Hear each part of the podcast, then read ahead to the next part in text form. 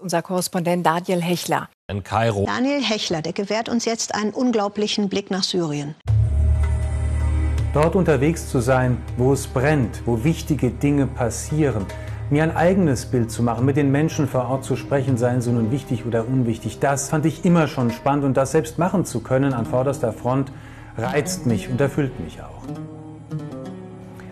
Es ist ein unglaubliches Spektrum an Themen und Farben, das wir hier abdecken in unserem Berichtsgebiet, von schönen bis schaurigen Themen, sehr bunten Themen, unterhaltsamen Themen und auch erschreckenden Themen. Krieg und Krise dominiert, aber wir sollten nie vergessen, es gibt auch überall Zeichen der Hoffnung, Optimismus und Freude. Beides wollen wir transportieren.